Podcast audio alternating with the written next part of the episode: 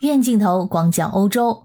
最近在法国的华人圈有这样一则新闻传的是沸沸扬扬，那就是十一年前在巴黎发生的一桩华人保姆凶杀案的凶手最近提前出狱了。他背负着三条命债，服刑不到刑期的一半。那他到底凭什么能出狱呢？这桩十一年前的碎尸灭门案慢慢的浮出水面，再一次展现在人们的面前。在二零一二年的六月七号清晨，有两位法国市民像往常一样在万森森林公园晨跑。令他们惊恐万分的是，他们发现了一条从脚踝处砍断的人腿。在一周之后，一只陪着主人散步的导盲犬又发现了一块人类的躯干。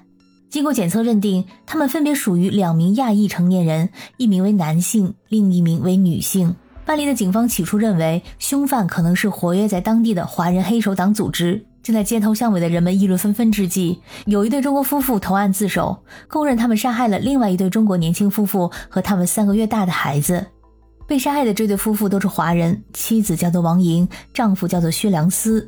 二零零八年，王莹和她的表哥一起从辽宁沈阳到法国巴黎留学。王莹和一名常年在餐厅打工的福建人薛良思相爱了。虽然说薛良思并没有合法的打工身份，但这却丝毫不影响两人的感情发展。不久之后，他们有了一个儿子，起名叫卢卡斯。他们两个人，一个学业任务很重，一个要外出打工，所以实在没有时间和精力去照顾卢卡斯。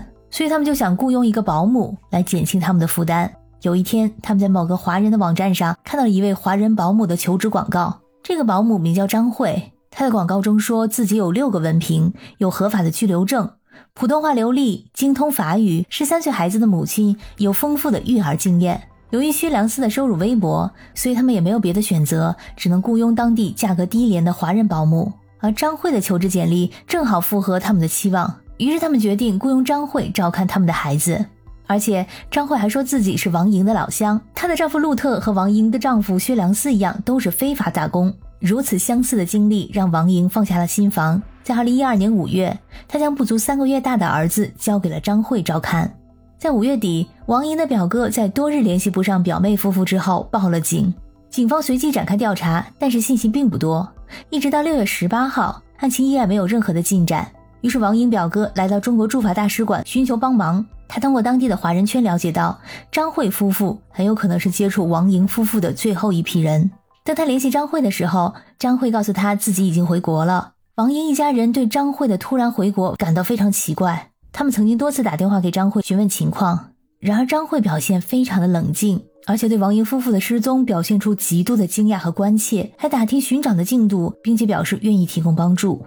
后来，王英一家人在国内外各大网络平台发布了寻人启事，而刚刚回到中国的张慧夫妇也看到了这条寻人启事。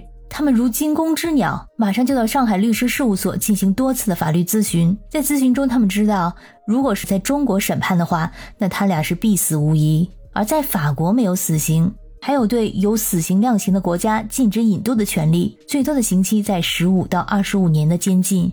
为了保住自己的性命，他们俩又回到了法国，找到当地一名著名的律师，在律师的陪同下进行了自首。以下发生的事情过程来自于张慧和路特两个人的描述。张慧在法庭上说，卢卡斯是她看护的第一个婴儿，自己很喜欢这个工作，但是她的丈夫却很难接受有六个文凭的她做保姆。对她来说，保姆不是一份正式的职业。五月二十三号晚上，卢卡斯在睡梦中忽然窒息，等到张慧发现的时候，这个孩子已经断气了。这时候惊恐万分的张慧给丈夫路特打电话，但是考虑到路特没有合法的身份。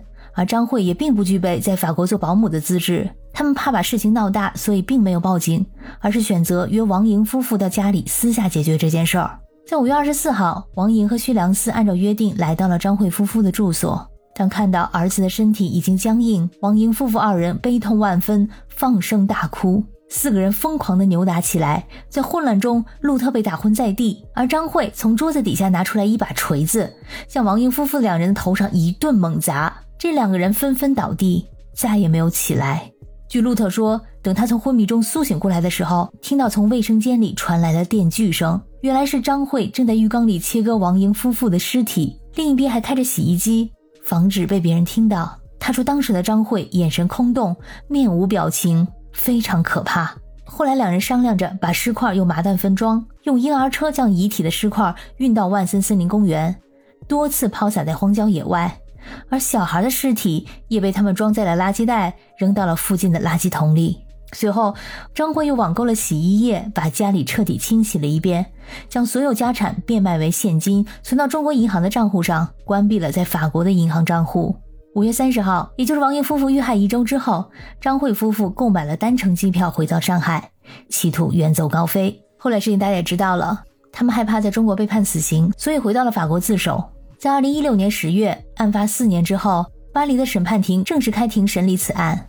在法庭上，张慧说。自己本来想通过补偿来解决问题，却遭到了对方的持刀相向。他是出于正当防卫才将对方置于死地的，担心被暴露才选择了分尸，并非主观意愿。而她的丈夫只是参与了移送尸体，并没有参与行凶。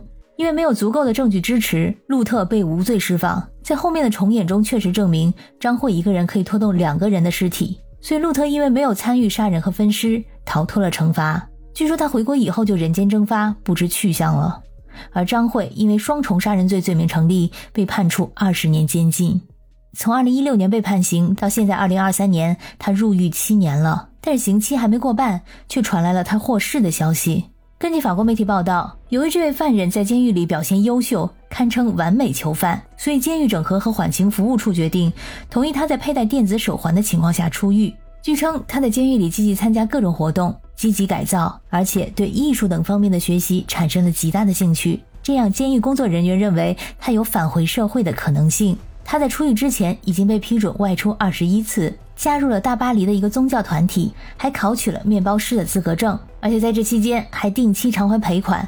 在当初判决的三十二万五千欧元的赔款中，他已经赔付了将近三千五百欧元。这一举动被判定为有悔过的诚意。所以，根据最终的综合评估，他是依据他良好的狱中表现，得以带着电子脚铐出狱，而且在这期间能够遵守那些条款规定的话，那么在二零二四年的九月，他便能真正的重获自由，获得假释。感谢收听本期的鱼眼镜头，我是主播可可鱼，我们下期再见。